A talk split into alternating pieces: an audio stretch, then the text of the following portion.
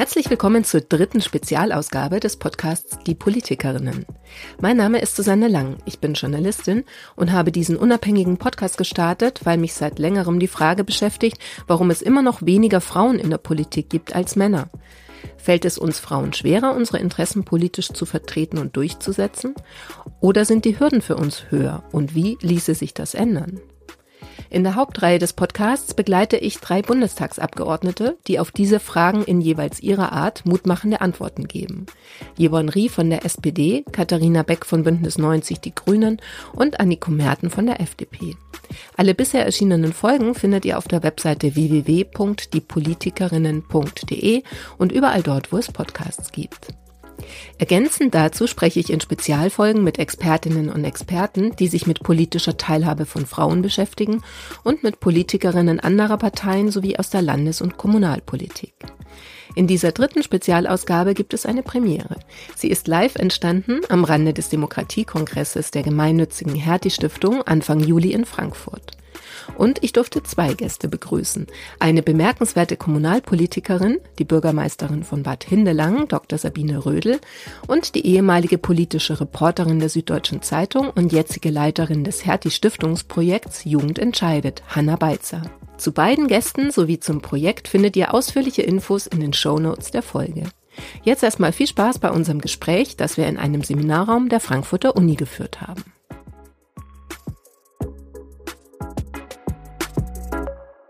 Ja, hallo, heute zum, äh, zu einem Politikerinnen-Spezial hier an der Frankfurter Uni. Ähm, ich begrüße ganz herzlich Frau Sabine Rödel. Sie ist Bürgermeisterin im Oberallgäu und Hanna Beitzer ist Projektleiterin bei der Hertie Stiftung für Jugend entscheidet. Und äh, ja, wir wollen heute vor allem über Kommunalpolitik sprechen. Hallo, Frau Rödel. Hallo, Frau Lang. Und, Danke, dass ich da sein darf. Und hallo, Hanna Beitzer. Ja, hallo, auch von mir herzliches Dankeschön, dass ich da sein darf. Ich erkläre noch mal kurz, wir äh, duzen uns, weil wir einfach Kolleginnen sind, nicht wundern. Ähm, ich sag's vor, lieber vorher, weil es rutscht mir wahrscheinlich dann sowieso wieder raus. Ähm, genau. Ja, Frau Rödel, ähm, bei Ihnen zunächst die ganz einfache Frage, warum wollten Sie Bürgermeisterin werden? Also Sie sind in Bad Hindelang Bürgermeisterin, das ist ein ähm, kleiner Ort, kleine Gemeinde, 5000, ungefähr 5000 Einwohner. Und ähm, Sie sind äh, eigentlich Steuerberaterin, also aus der Wirtschaft gewechselt. Genau. Und eigentlich war es nie mein Plan, Bürgermeisterin zu werden. Das ist eigentlich mehr per Zufall gekommen. Ich hatte ähm, in meinem alten Beruf hatte ich eine Pause eingelegt und habe gesagt, ich muss mich jetzt mal ein Jahr um meine Eltern kümmern und bin ins Allgäu gegangen und da ist unser alter Bürgermeister gestorben. Und dann haben mich Leute angesprochen, ob ich nicht dieses Bürgermeisteramt übernehmen könnte. Weshalb haben Sie die, haben Sie die Leute angesprochen, glauben Sie? Das ist eine gute Frage. Also ich war nicht sehr bekannt in dem Ort, ähm, aber die, die mich angesprochen haben, die waren halt Nachbarn von mir oder alte Bekannte, weil ich ja in der Gegend aufgewachsen bin. Und ich glaube, die haben sich halt überlegt, es ist auch mal schön, wenn in der Verwaltung jemand sitzt, der nicht nur Verwaltung macht, sondern auch unternehmerisch denkt. Und es gibt ja schon sehr viel Bürger, die dann auch immer schimpfen und sagen, das geht uns alles zu langsam oder zu wenig bürgerfreundlich. Und ich glaube, da hat man sich einfach erhofft, dass durch eine neue Person, die einfach aus der Wirtschaft kommt, da auch etwas mehr Strukturen äh, gelebt werden und etwas mehr ähm, Bürgerfreundlichkeit vielleicht von der Serviceorientierung her reinkommt. Und was war dann für Sie attraktiv an der Vorstellung, in die Politik zu gehen?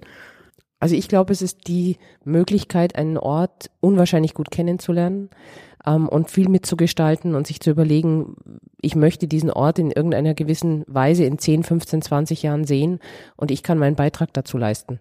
Und haben Sie so, also können Sie es vielleicht kurz formulieren, wo Sie den Ort sehen? Also unser Ort hat über 80 Prozent Landschafts- und Naturschutzgebiet und ich glaube, die wesentliche Aufgabe wird sein, diese Natur zu erhalten und ähm, aber auf der anderen Seite trotzdem den Tourismus zu leben, weil das natürlich Lebensgrundlage für ganz viele Leute bei uns ist, finanziell. Jetzt muss man dazu sagen, Sie beide kennen sich aus einem Projekt der Hertie Stiftung, Jugend entscheidet. Ähm, Sie haben sich beworben, damit zu machen. Mhm. Können Sie noch mal kurz erklären, was Sie ähm, bewogen hat, damit zu machen? Also wo ich angefangen habe mit meinem Bürgermeisteramt, haben wir als allererstes eine Lebensraumstrategie entwickelt mit ähm, unseren Bürgerinnen und Bürgern. Da hatten wir erst eine Online-Umfrage mit ungefähr 3500 Leuten. Das waren ähm, sowohl Unternehmer, als auch Gäste, als auch eben die ganz normalen Bewohner. Und da haben wir abgefragt, was die Personen in unserem Ort sich wünschen. Und das wurde dann gefolgt von gewissen, ja, gewissen Tagen, wo wir dann nochmal mit Roundtables gearbeitet haben. Wir haben festgestellt, die Jugend würde durch dieses Format nicht erreicht. Und das ist natürlich schade, weil alles, was wir als Lebensraum definieren, werden natürlich die Jugendlichen in den nächsten Jahren dann irgendwann ähm, akzeptieren müssen, wohl oder übel. Und ich habe gesagt, ich finde es nicht schön. Und dann kam eine äh, Marktgemeinderätin auf mich zu und hat gesagt, du, es gibt ein Projekt von Hertie Stiftung, da geht es um Jugend entscheidet, wäre das was? Und dann habe ich mich für die Gemeinde beworben und dann haben wir da auch unseren Zuschlag gekriegt. Jetzt geht natürlich die Frage an Hanna. Ähm, wie ist die Auswahl, nach welchen Kriterien ist die gelaufen und was fandet ihr jetzt an dem äh, Bad Hindelanger Bewerbungsmodell, dann im Vorhaben von der Frau Rödel gut? Ja, unser, unser Projekt, unser Programm Jugend entscheidet, mm, das äh, geht eigentlich um Jugendbeteiligung, aber es hat eine Unterzeile, die sehr wichtig ist, nämlich das Hertie-Projekt für innovative Kommunen. Also das heißt, wir wollten mit unserem Programm Menschen ansprechen, die innovative Ansätze verfolgen in der Kommunalpolitik. Und da haben wir eben äh, Frau Dr. Rödel und Bad Hindelang als, als innovative Kommune gesehen. Durchaus auch deswegen, weil wir schon gemerkt haben, sie bringt da ein bisschen einen anderen Ansatz rein. Die Kommunen mussten sich bewerben mit einem Motivationsvideo der Bürgermeisterin oder des Bürgermeisters unter anderem. Und die mussten auch erklären, warum möchten sie Jugendliche beteiligen? Wo sehen sie aber auch ihren Ort? Warum finden sie das wichtig? Und natürlich waren da ganz viele Kommunen oder auch Bürgermeister, Bürgermeisterinnen dabei, die schon verstanden hatten, dass man gemeinsam so eine Kommune gestalten muss, auch mit der jüngeren Generation. Und das hat uns am Beispiel von Bad Hindelang, wo eben auch dieses Thema Lebensraumkonzept aufgekommen ist, wo schon klar war, okay, hier gibt es schon Ansätze, Bürger zu beteiligen, aber es fehlt eben noch diese Gruppe der Jugendlichen. Das hat uns sehr überzeugt. Und wir fanden es auch einfach thematisch sehr interessant ähm, was Sie auch schon geschildert hatten, dass es so eine Gegend ist mit starkem Tourismus, aber auch viel Natur, diese, diese Konflikte, die es dann auch gibt. Ähm, die einen leben vom Tourismus, aber gerade auch der jüngeren Generation ist eben die Natur durchaus wichtig. Da dachten wir, das ist äh, für unser Programm sicher eine interessante Kommune und das hat sich auch so bestätigt. Ähm, jetzt bewerben sich ja viel mehr in, bei dem Programm, als dann ausgewählt werden. Also du hast eigentlich ja auch so einen ganz guten Überblick vielleicht. So, was ist so dein Eindruck? Ähm, also wenn man jetzt nochmal auf die Frauen in der Politik kommt, ähm, ist jetzt Frau Rödel eher eine Ausnahme? Also hast oder hast du es öfter mit Bürgermeisterinnen zu tun, die sich dann auch tatsächlich bei euch zum Beispiel bewerben? Also generell muss man ja sagen, dass es sehr, sehr wenige Bürgermeisterinnen in Deutschland gibt. Das äh, gibt es unterschiedliche Zahlen, aber es sind mm, selbst in den positivsten Schätzungen nicht mal zehn Prozent. Das heißt, insofern kriegen wir natürlich sehr viel mehr Bewerbungen von, von Männern, einfach weil es mehr davon gibt. Wir haben aber im Programm einige Bürgermeisterinnen. Ich glaube, das liegt schon auch daran, dass wir sehr speziell Leute ansprechen, die Dinge anders machen wollen. Also sehr viele unserer Bürgermeister und Bürgermeisterinnen hatten schon in ihren Wahlkampagnen zum Beispiel das Versprechen, Bürger besser zu beteiligen, für mehr Transparenz zu sorgen, in der Verwaltung auch was zu ändern.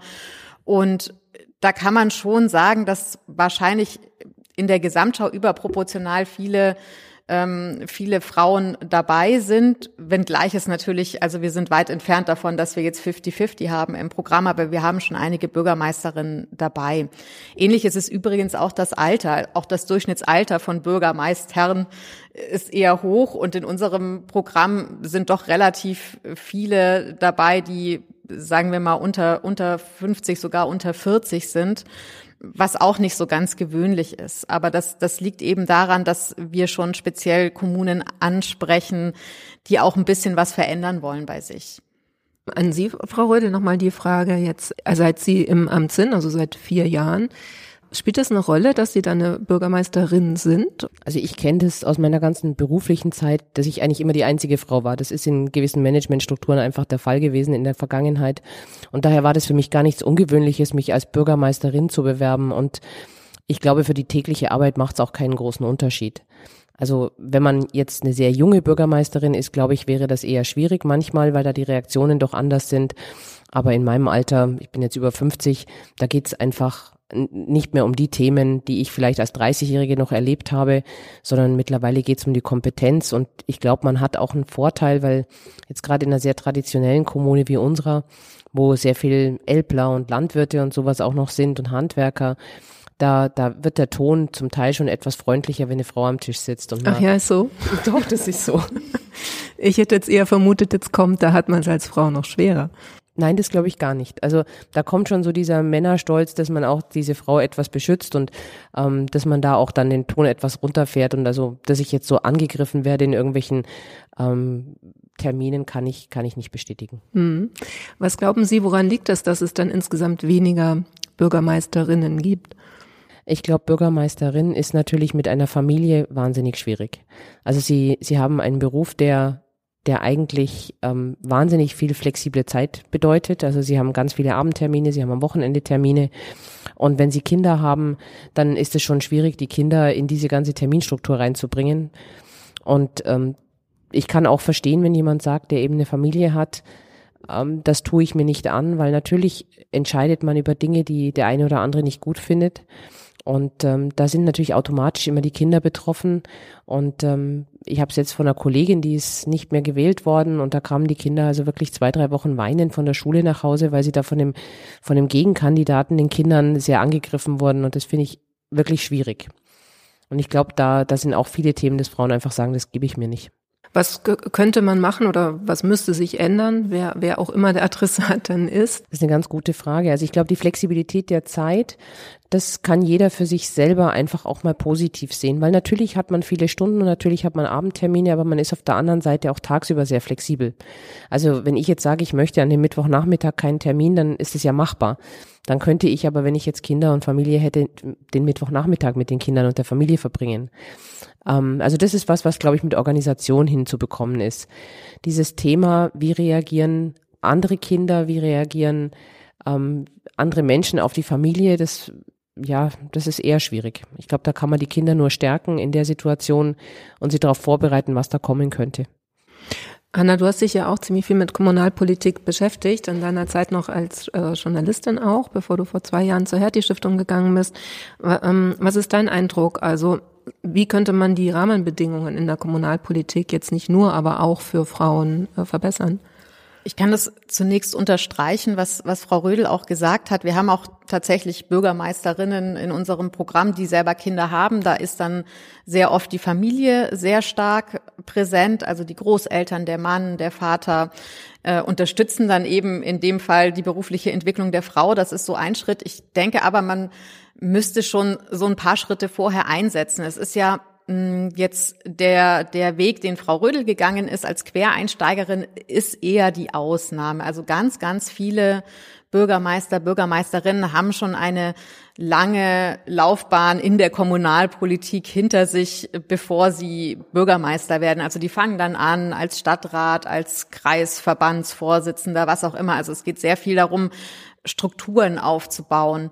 Und da fängt es schon an, dass es sehr, sehr schwierig ist, Kommunalpolitik, die ja gerade in kleinen Gemeinden auch ehrenamtlich ist, ähm, zu vereinbaren mit, mit, mit der Familie, weil es dann eben viele Abendtermine gibt, weil es auch sehr, sehr viel darum geht, gar nicht mal nur die Pflichttermine wahrzunehmen, sondern sich wirklich in jedes Netzwerk mit reinzuhocken. Und äh, da gibt es schon, schon einige Ansätze zu sagen, wenn man Frauen oder gerade Frauen in einer bestimmten Lebensphase, die dann doch einfach aus dem gesellschaftlichen äh, Bild heraus dann doch mehr mit der Familie eingespannt sind, wenn man die da mehr dabei haben will, dann gibt es eben Möglichkeiten, zum Beispiel zu sagen, man macht mal eine Sitzung digital oder man macht eben nicht alles zu den Zeitpunkten, wo dann auch gerade die Kinder bestimmte Aufmerksamkeit brauchen. Und äh, ja, das ist, das ist eigentlich schon, schon so eine wichtige Vorbereitung, bevor man überhaupt darüber spricht, ob jemand das tatsächlich zum Beruf macht. Dass Kommunalpolitik selber sehr stark auf Ehrenamtlichkeit basiert, sehr stark auf, auf Netzwerken basiert, die aufgebaut werden müssen. Und ja, da ähm, da gibt es sicher noch einiges zu tun. Gleichzeitig merkt man ja, dass es immer mehr Bestrebungen auch gibt, weil es ja auch Nachwuchsmangel gibt in der Kommunalpolitik, das auch zu ändern. Also es ist nicht so, dass, äh, dass das überall so ein abgeschlossener Club ist, wo es überhaupt kein Bewusstsein dafür gibt, dass es da ein Problem gibt. Also es äh, ist auch meine Erfahrung, dass durchaus eine Offenheit dafür da ist, zu sagen, wir wollen jetzt eben auch mal ein paar andere ähm, Leute, Leute in unserer äh, kommunalpolitischen Struktur haben.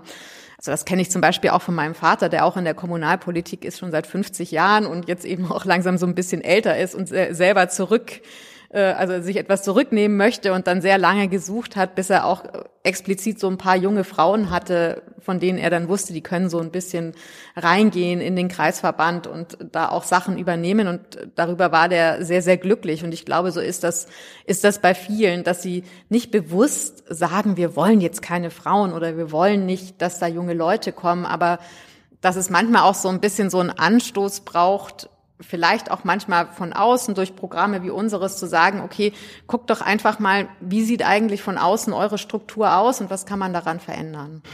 Ja, ist ein interessanter Punkt, weil wir sprechen ja gerade so im Rahmen des Demokratiekongresses der Hertie Stiftung. Da ging es jetzt auch öfter gestern Abend vor allem um die Frage, gibt es eine Bringschuld oder gibt es eine äh, Hohl, äh, wie, wie nennt man das Gegenteil? Gibt es äh, Hohlschuld? Ja, also äh, sprich, wenn man den Nachwuchsmangel an, äh, angehen möchte oder möchte, dass mehr Menschen in die Politik gehen, eben auch Menschen, die gerade nicht so in der Politik vertreten sind, wie zum Beispiel Frauen. Wer ist dann am Zuge? Also sind es dann in dem Fall bei dem Beispiel jetzt die Frauen? Die Ansprüche anmelden müssten und äh, oder ist es wie bei dem Beispiel von deinem Vater, bräuchte man nicht eigentlich viel mehr Menschen, die jetzt in der Politik sind, die dann Bewusstsein dafür haben oder entwickeln und äh, dann gezielt auf ähm, Menschen zugehen und vielleicht auch so ein bisschen anstupsen ähm, und sagen, doch du kannst das und ich glaube, das geht und guck mal, wir kriegen das hin.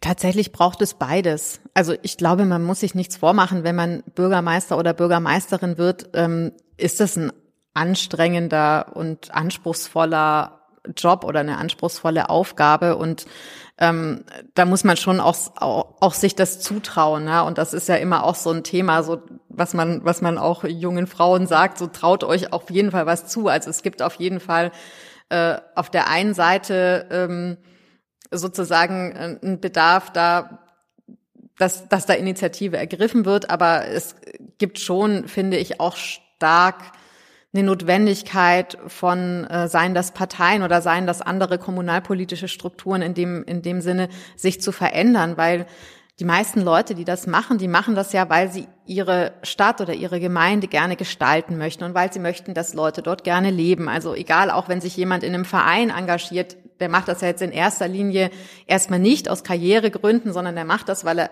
will, dass die, dass die Stadt oder die Gemeinde ähm, sich gut entwickelt. Und deswegen glaube ich eigentlich schon, dass da auch die Bereitschaft da sein muss, sich hin und wieder selber zu hinterfragen, okay, mit der Art und Weise, wie ich das mache, schaffe ich das dann noch oder müssen wir da was verändern? Also es ist auf beiden Seiten auf jeden Fall ähm, so ein gewisses Engagement nötig, sag ich mal. Mhm.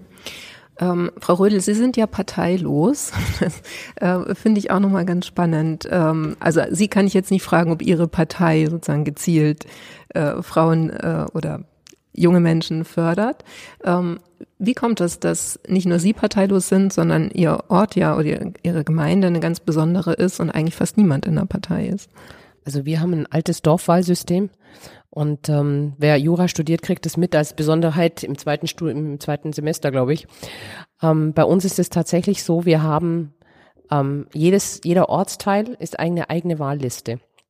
Das heißt, alle Bürger eines Ortsteiles setzen sich hin und ähm, stellen eine Wahlliste auf. Und ähm, dann werden von diesen Wahllisten können sie gewählt werden. Und damit brauchen sie eigentlich keine Parteien. Es gibt eine Parteiliste, aber von den 20 Gemeinderäten sind genau drei aus einer Partei und die anderen 17 kommen über diese Dorfwahllisten. Und ich, für mich muss ganz ehrlich sagen, für mich wäre Partei ähm, ein Ausschlusskriterium gewesen, als Bürgermeisterin zu kandidieren, weil ich immer sage, ich habe ähm, von der einen Partei finde ich die Idee gut, von der anderen Partei finde ich die andere Idee gut. Und mit einer Partei würde ich mich natürlich auch binden und fände es extrem illoyal, wenn ich dann sage, also die 60 Prozent der Ideen, die finde ich jetzt mal gar nicht gut. Ähm, ich finde das sehr schwierig, mich dafür eine Partei entscheiden zu, so, zu müssen eigentlich. Und ähm, aus welchem Grund funktioniert das dort so? Oder also warum hält man dran fest? Weil es besser funktioniert als jetzt das klassische Modell? Also ich glaube, der, die, die Konsequenz von diesem Modell ist, dass die Bürger viel, viel intensiver im politischen Betrieb mit, mit dabei sind. Also eine Bürgerversammlung in unserem Ort, wo wir ja 5200 Einwohner haben, da sind locker mal 200, 300 Leute da. Wenn ich jetzt normale Orte anschaue mit 20.000 Einwohnern, da kommen mal 50. Und bei uns ist es so, dass die Bürger wirklich dabei sind und merken, dass sie auch gefragt werden. Und das hängt ganz sicher daran, dass ich eben nicht ähm, sage, ja, was sagt jetzt meine Partei, sondern es ist die Frage, wir haben eine Sachfrage und wie entscheiden wir diese Sachfrage? Und da ist jede Stimme gleich gut. Und keiner würde sagen, weil du jetzt in der Partei bist, kann ich das schon nicht gut finden, sondern man versucht einfach Sachfragen zu lösen. Ist es dann vielleicht auch ein äh, Grund, dass mehr junge Leute und mehr Frauen und äh, wer auch immer äh, sich angesprochen fühlt und dahin kommt? Glaube ich. Also wenn man jetzt unsere Zusammensetzung vom Marktgemeinderat anschaut, wir haben ähm, einige Frauen, wir haben auch wirklich junge Leute. Ähm, wir haben eine sehr, sehr gute Mischung. Ich hatte damals auch aufgerufen und gesagt, Leute, bitte äh, nehmt nicht die Leute, die ihr wählt, weil ihr sie kennt, sondern überlegt euch, was so ein Gemeinderat abbilden soll. Und wir brauchen Leute, die sich im, im Sozialbereich auskennen, im Jugendbereich auskennen. Wir brauchen aber auch Unternehmer, wir brauchen Handwerker, wir brauchen ähm, alle möglichen, also IT-Menschen, wir brauchen alle möglichen Kompetenzen. Und versucht, die möglichst gut im Gemeinderat abzubilden, weil dann werden unsere Entscheidungen möglichst gut werden. Und es hat auch sehr gut geklappt, das muss man sagen. Also ich bin da sehr, sehr froh über meinen Gemeinderat. Würden Sie dann sagen, das Modell müsste man ausweiten? Also, oder würde das über eine Kommune hinaus nicht mehr funktionieren, wenn es größer wird? Das ist halt genau das Thema. In der Kommune, also was habe ich gemacht? Ich bin hingegangen, habe mich ähm, vor dem Ort präsentiert, habe irgendeinen Flyer gemacht, habe mir einen Grafiker gesucht, fertig. Habe das halt per Post verschickt. Das können Sie finanziell als Einzelperson stemmen. Das ist jetzt nicht das, wo Sie wirklich drüber nachdenken müssen, ob Sie das machen können, diese Bewerbung. Wenn Sie jetzt aber mal überlegen, Sie, Sie gehen schon auf Landkreisebene und Sie müssen das dann in einem kompletten Landkreis und, und den Leuten klar machen, was Ihre Ideen sind. Dann brauchen Sie Plakate, dann brauchen Sie irgendwelche Medien, dann brauchen Sie einfach ein Unterstützerteam. Weil alleine werden Sie es nicht mehr schaffen. Ich habe das ja wirklich komplett alleine, ohne jegliche andere Unterstützung gemacht. Ich bin halt wirklich selber zur Post und ich habe selber ähm, diese Briefe dann beklebt und was man halt so alles tut. Ähm, aber das geht, glaube ich, ab einer Landkreisebene nicht mehr.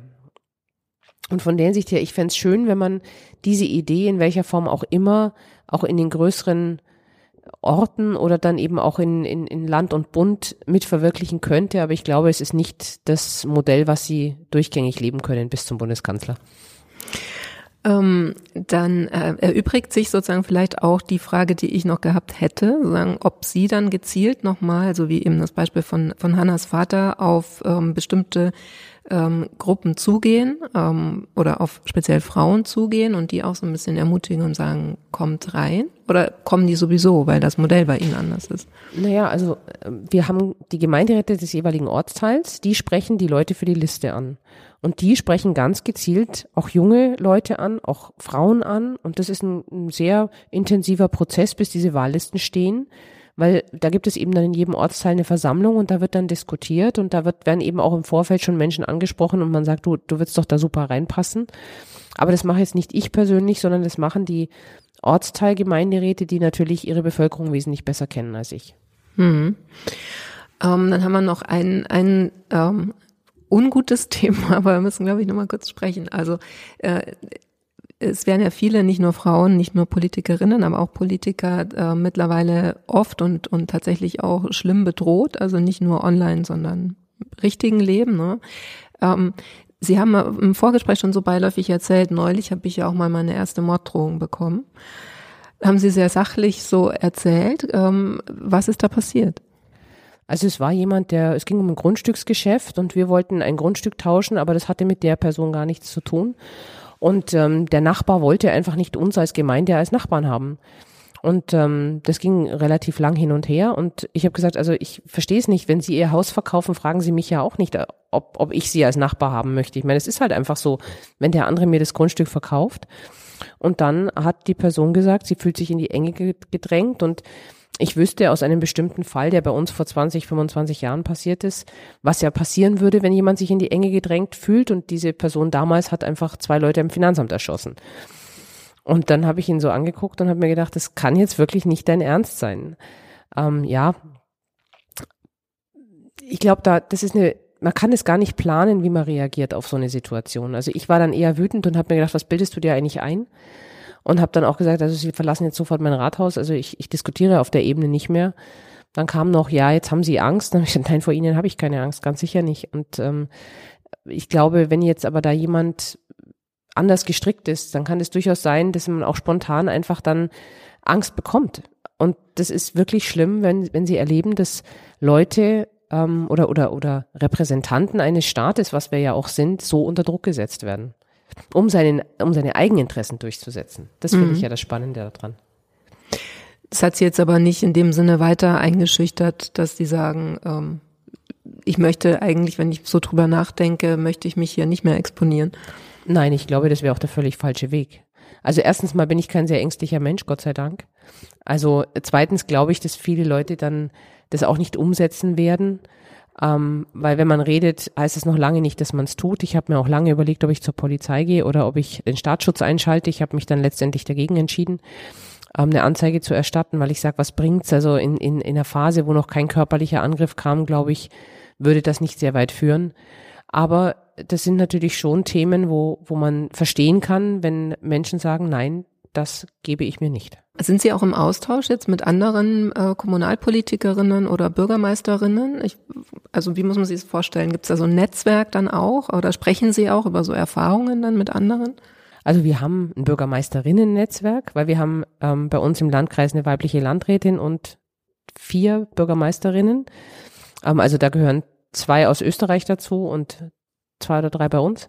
Und wir treffen uns regelmäßig und dann gibt's natürlich die ganzen Veranstaltungen, wo man eigentlich mindestens alle zwei Wochen die Bürgermeisterkollegen trifft, weil es halt um irgendein Thema geht und man gemeinsam, gemeinsam eingeladen ist. Und da spricht man natürlich schon, klar. Aber jetzt nicht über dieses Thema.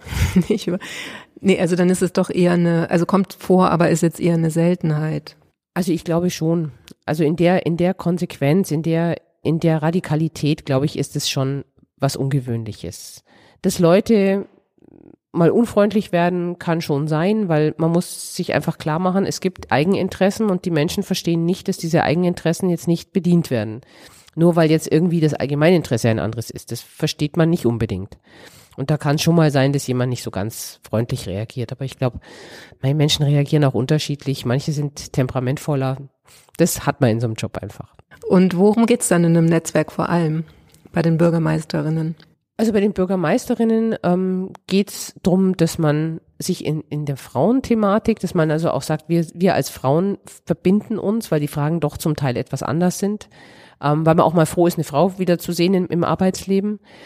Ähm, insgesamt geht es im Bürgermeister- und Meisterinnen-Netzwerk aus meiner Sicht ganz viel um fachliche Kompetenz, weil ich kann unwahrscheinlich viel lernen, wenn ich einen Bürgermeister habe, der sich seit 40 Jahren mit Baurecht äh, beschäftigt ich kann mir jetzt natürlich selber vier Tage hinsetzen, ich kann ihn aber auch einfach anrufen. Und das ist schon sehr wichtig, dass man da weiß, welcher Bürgermeister hat einfach wo die Expertise und, und wo kann ich da möglichst schnell meine Informationen bekommen. Sie meinten gerade, es gibt dann schon mal spezifische Themen bei den Bürgermeisterinnen. Welche sind das dann so? Ja gut, also jetzt, es, es sind immer wieder die Fragestellungen, ähm, mit den Kindern selbstverständlich. Wie, wie geht man damit um? Wie, wie nimmt man die Kinder da so ein bisschen raus? Oder aber auch viele Sozialfragen, weil man interessanterweise doch erwartet, dass Frauen ähm, in den Sozialfragen vielleicht etwas anders reagieren. Also das ist, da ist die Erwartungshaltung vieler Bürgerinnen und Bürger vielleicht anders. Also das ist, aber eigentlich ist es ziemlich bunt gemischt. Was sind Sozialfragen? Was meinen also Sie damit? Kita oder Schule oder wie gehst du damit um? Wenn dessen, wenn halt ein Mann sagt, na ja, da haben wir jetzt, wir haben halt im Moment keine Möglichkeit, eine Kita zu bauen, dann ist das okay? Wenn Sie als Frau sagen, es geht jetzt nicht, dann heißt es ja. Also bei mir hieß es dann, ja, sie hat ja keine Kinder, sie versteht das ja nicht. Ah, okay. Also das mhm. sind halt dann solche Dinge und das ist dann schon mal ganz spannend, sich da mit Kolleginnen auch auszutauschen. Ja, das finde ich ja einen spannenden Punkt, dass bei Frauen tatsächlich ganz schnell die Verbindung hergestellt wird, also sowohl körperlich manchmal, aber auch äh, zu dem Lebensentwurf, dem jeweiligen. Das kriegen ja Männer eigentlich, glaube ich, nie zu hören, oder? Also es spielt keine Rolle, ob sie Kinder haben oder nicht zum Beispiel. Ob also sie weniger. dick sind oder dünn? Weniger, glaube ich. Mhm. Ich wollte dich, Hanna, nochmal fragen zu den Netzwerken, ähm, also speziell jetzt Frauennetzwerken. Ähm, müsste es von denen mehr geben oder fehlen die in der Kommunalpolitik? Was ist da dein Eindruck? Ja, es ist also ähm, wir als als Programm äh, verstehen uns auch so ein bisschen so als Mini-Netzwerk, sage ich mal. Was glaube ich schon ähm, bei der Kommunalpolitik oder bei Bürgermeistern und Bürgermeisterinnen uns oft auffällt, ist, dass die so wahnsinnig wenig Zeit haben. Das, äh, deswegen fand ich das äh, sehr passend. So, es geht halt oft um Fachfragen. Also das ist jetzt weniger in meiner Erfahrung als jetzt zum Beispiel in der Bundespolitik so, dass Netzwerken um des Netzwerkens Willens passiert. So, ne? Es geht dann, muss dann schon irgendwie auch immer so einen klaren Bezug zur derzeitigen Arbeit haben und ähm, äh, das finde ich so eine ganz interessante Beobachtung. Ich glaube aber schon auch, dass, äh, dass das für viele gewinnbringend ist, sich da auch auszutauschen, weil sich natürlich auch Erfahrungen ähneln und man davon auch profitieren kann. Also zum Beispiel jetzt diese Sache mit, was wird eigentlich von einer Frau erwartet, was soll die für Themen machen? Also sie ist äh, zum Beispiel Steuerberaterin, Managerin, also ne, eigentlich äh, kommt aus dem Business, aber trotzdem wird irgendwie erwartet, dass sie so besonders sozial ist ähm, und äh, sich mit diesen Sozialthemen sehr stark befasst. Das ist schon interessant und ich denke, das sind auch Erfahrungen, die viele andere Frauen auch machen.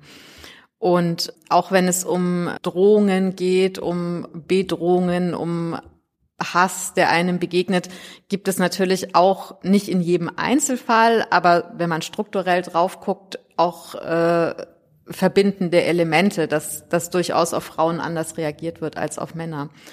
Aber generell finde ich auch in der Kommunalpolitik Netzwerke sehr, sehr wichtig, weil wir haben jetzt zum Beispiel Kommunen aus ganz Deutschland und man sieht dann sehr gut, wo die Unterschiede sind, aber auch wo die Gemeinsamkeiten sind, was, was sehr interessant ist, so in der, in der ganzen Struktur, was einfach da, daran liegt, dass Kommunen bei uns bestimmte Aufgaben, sehr wichtige Aufgaben haben, dann doch oft äh, in der Ausstattung eher ähm, ja nicht nicht immer gut genug ausgestattet sind, um diesen Aufgaben nachzukommen. Das heißt, sie, sie beschäftigen sich sehr viel eben, eben mit so Fragen, wie finanziert man das und das und wie schafft man es, äh, naja, zum Beispiel Wachstum zu gewährleisten, wie schafft man es, seine Stadt oder seine Gemeinde zu entwickeln. Und das ist schon immer sehr spannend, wenn man da auch auf diesen Veranstaltungen ist, zu sehen, wo die Gemeinsamkeiten und wo auch die Unterschiede sind. Haben Sie denn so ein bisschen Feuer gefangen, Frau Rödel, jetzt in Ihrer äh, vierjährigen Zeit als Bürgermeisterin und sagen, eigentlich macht Politik total Spaß. Ich kann mir auch vorstellen, in die Landespolitik zu gehen oder in die Bundespolitik? Also Politik macht definitiv sehr viel Spaß. Ich finde es ein wirkliches Privileg, dass ich den Ort aus so vielen Blickwinkeln erleben darf, das muss ich sagen. Landes- und Bundespolitik ist halt wieder das Thema. Wenn man das machen will, muss man sich für eine Partei entscheiden. Und das wäre ich jetzt nicht wirklich. Man kann einfach, man muss sich diesen Strukturen beugen und ich finde, ähm, ich glaube, ich bin besser da, wo ich im Moment bin, wo ich wirklich sagen kann, ich, ich mache das, was ich für richtig halte, mit den Bürgern zusammen und muss mich nicht einer, einer Partei ähm, angliedern, unterordnen, wie man es auch immer nennen möchte. Mhm. Es war vorher auf dem ersten Panel mit der Ricarda Lang und Paul Nolte eigentlich eine ganz schöne Schlussfrage. Ich wiederhole die einfach, ich fand die ganz gut. Also wenn man jetzt nach so einer Vision fragt oder Utopie, ähm, wo würden Sie sagen, steht unsere Demokratie in 20 Jahren? Vielleicht auch auf kommunaler Ebene. Also auf kommunaler Ebene glaube ich, dass der Weg wieder weggehen wird von der Parteienthematik hin mehr zu diesen, ähm, wie hat das vorhin so schön genannt, Issue, Issue-Projekte und ähm, dass einfach immer mehr die Leute sich für gewisse Themen interessieren, dass wir zwar immer eine parlamentarische oder Gemeinderat haben werden, der entscheidet, aber dass das mehr dazu führen wird, ähm, dass die Leute zuarbeiten, in Anführungsstrichen, in solchen Projektgruppen. Hanna, wie ist bei dir die Antwort? Ja, tatsächlich äh, muss man dazu ja sagen, auf kommunaler Ebene spielt schon heute die Parteizugehörigkeit einfach weniger eine Rolle. Also selbst dort, wo es ähm, äh, jetzt anders als in Bad Hindelang schon Parteistrukturen gibt, erleben wir das immer wieder, dass die dann nicht dieselbe Rolle spielen ähm, wie auf Bundesebene. Also äh, im ländlichen Raum gibt es eben viele Parteilose, was dann immer zu, zu neuen Koalitionen führt. Aber auch zum Beispiel ja in der Berliner Bezirkspolitik gibt es ja durchaus immer so ungewöhnliche Zählgemeinschaften. Also das ist schon so ein bisschen, ähm, ist schon jetzt ein bisschen das, was sich viele wünschen, indem sie sagen, es muss alles so ein bisschen flexibler und weniger starr werden. Ähm, ich denke aber schon, dass, dass Parteien auf der anderen Seite auch eine sehr wichtige Funktion zukommt. Also wenn man gerade jetzt in, in die Frauenfrage nochmal reinguckt, ähm, kann ich mir vorstellen, einerseits die Parteilosigkeit schützt einen ja auch vor manchen Dingen. Also man wird eben nicht ständig äh, verantwortlich gemacht dafür, was jetzt Frau Merkel macht oder Herr Scholz oder wer auch immer. Aber andererseits äh, sind Parteien natürlich auch in der Lage, so Fragen wie die, die wir heute verhandelt haben, also wie schafft man den Zugang für Frauen besser, wie schafft man andere Gruppen besser einzubinden, die können dadurch natürlich durch ihre pure Größe und Strukturiertheit auch andere Antworten geben. Also ein sehr bekanntes Beispiel ist natürlich die Frauenquote, aber es gibt auch andere Möglichkeiten, dass ich schon denke, man sollte jetzt Parteien nicht gänzlich, nicht gänzlich abschreiben, sondern sich vielleicht auch eher überlegen, wie Parteien sich äh, dann eben auch im Sinne der, der Issues noch besser vernetzen mit bestimmten Gruppen. Also dass man dann eben sagt, okay, man hat hier einen Menschen mit einer bestimmten Expertise, die man gerne hätte, aber dafür muss er dann nicht unbedingt in die Partei eintreten. Das gibt es ja teilweise in der Exekutive so vereinzelt, aber eben noch nicht flächendeckend. Und das könnte ich mir durchaus auch vorstellen als ähm, ja als Weg, der äh, so ein bisschen in diese Richtung geht, wie wir sie jetzt im Kommunalen beschrieben haben, ohne dass deswegen die Parteien gleich bedeutungslos werden. Und das würde die Demokratie stärken. Also das ist quasi der Grund, warum das gut wäre. Genau, genau. Also ich, ich, ich finde auch, es muss da auf jeden Fall mehr Offenheit herrschen und auch ja über Strukturen nachgedacht werden und die müssen sich auch verändern, damit es weiterhin die Demokratie etwas bleibt, was äh, oder noch mehr dazu wird, dass jeder Bürger sich wirklich auch als Teil dessen fühlt und auch so merkt, er es ist eben die Demokratie sind nicht nur die Parteien, die Demokratie sind auch nicht nur der Bürgermeister, die Bürgermeisterin, sondern die Demokratie sind eigentlich wir alle und wir alle haben die Möglichkeit, uns einzubringen, aber vielleicht auch so ein bisschen so die Verantwortung, uns auch einzubringen. Ähm, es hat eine unserer Kommunen jetzt für, für eine Veranstaltung von uns geworben, was ich sehr lustig fand. Ähm, nur wer mitmacht, darf hinterher motzen. So, das ist so ein bisschen so eine, äh, in dem Fall schwäbische Herangehensweise an das ganze Thema. Aber auch da sehe ich eben beide in der Verantwortung, sowohl die, die Strukturen, die es schon gibt, ähm, sich ein bisschen zu öffnen, zu verändern, aber eben auch äh, den Bürger, die Bürgerinnen sich zu überlegen, okay, tra was trage ich eigentlich bei zur Gesellschaft? Ja, vielen Dank Ihnen beiden. Und ähm, kandidieren Sie nochmal? Wie lange geht so eine ähm, Amtszeit als Bürgermeisterin in Bad Hindelang? Also eigentlich geht sie sechs Jahre, aber dadurch, dass mein Vorgänger gestorben ist, sind es acht. Okay. Und das sind jetzt noch vier Jahre, da mache ich mir jetzt noch gar keine okay, Gedanken gut. drüber. Ja, vielen Dank, dass Sie sich Zeit genommen haben für den Podcast. Vielen Dank dir, Hanna, und alles Gute. Dankeschön. Ja, schön, dass wir da sein durften. Schön, dass auch ihr dabei wart. Ich hoffe, euch hat die Live-Folge aus der Frankfurter Uni gefallen. Wenn ihr euch für die anderen Folgen interessiert, die könnt ihr gerne noch nachhören. Die gibt es auf allen gängigen Podcast-Plattformen und auf der Webseite www.diepolitikerinnen.de. Dort könnt ihr auch einen Newsletter zum Projekt abonnieren und ich freue mich natürlich, wenn ihr den Podcast abonniert. Danke euch, macht's gut.